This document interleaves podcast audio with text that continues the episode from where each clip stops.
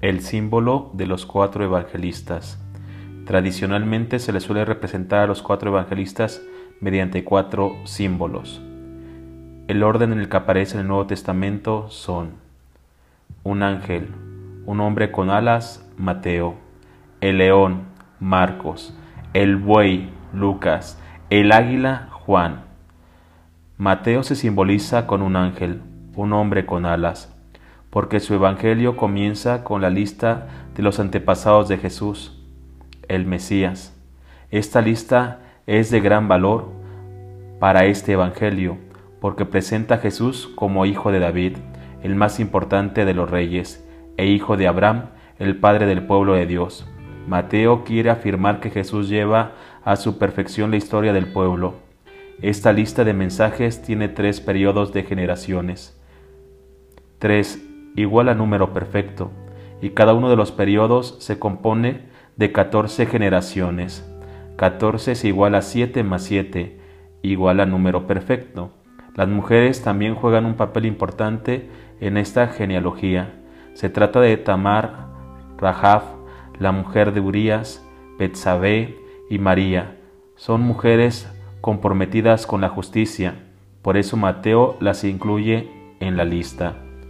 Marcos se simboliza con un león, porque su evangelio comienza con la predicación del Bautista en el desierto, donde había animales salvajes.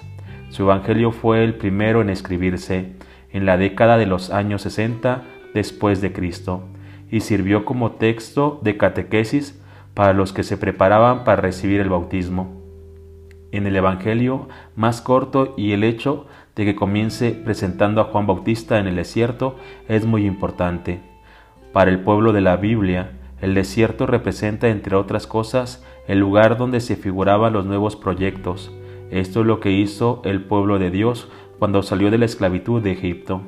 Juan Bautista se da a conocer en el desierto, lo que pone de manifiesto que está preparando al pueblo para la gran novedad que supone la vida y las prácticas de la liberación de Jesús, partiendo de Am 3.8.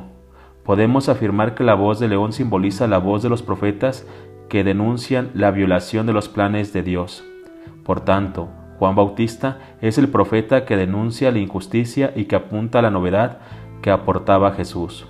Lucas se ha simbolizado mediante un buey o un toro, porque su evangelio comienza con la visión de Zacarías en el templo, donde se sacrificaban animales como bueyes, terneros y ovejas. El Evangelio de Lucas comienza y termina en el templo. Los hechos de los apóstoles constituyen la segunda parte del Evangelio de Lucas. Si en el Evangelio encontramos el camino de Jesús, en los hechos tenemos el camino de las comunidades que siguieron a Jesús. El libro de los hechos termina llegando Pablo a Roma, ciudad que para Lucas representa los confines del mundo. Juan es representado por un águila, la mirada dirigida al sol, porque su Evangelio se abre con la contemplación de Jesús, Dios. El Evangelio de Juan fue el último en aparecer y no se escribió en pocos días, lo escribieron los discípulos de Juan. Una de las características de Jesús del Evangelio de Juan es esta. El Maestro nos conoce a cada uno de nosotros mejor de lo que nos conocemos nosotros mismos. Poco más adelante dice que Jesús no necesitaba que le informaran de nada, pues él conocía muy bien el interior de cada hombre. Los símbolos de los cuatro evangelistas surgieron a partir de cuatro hombres vivientes que este aspecto no compromete nada a los evangelistas, pero se refieren a los evangelistas en su forma de escribir.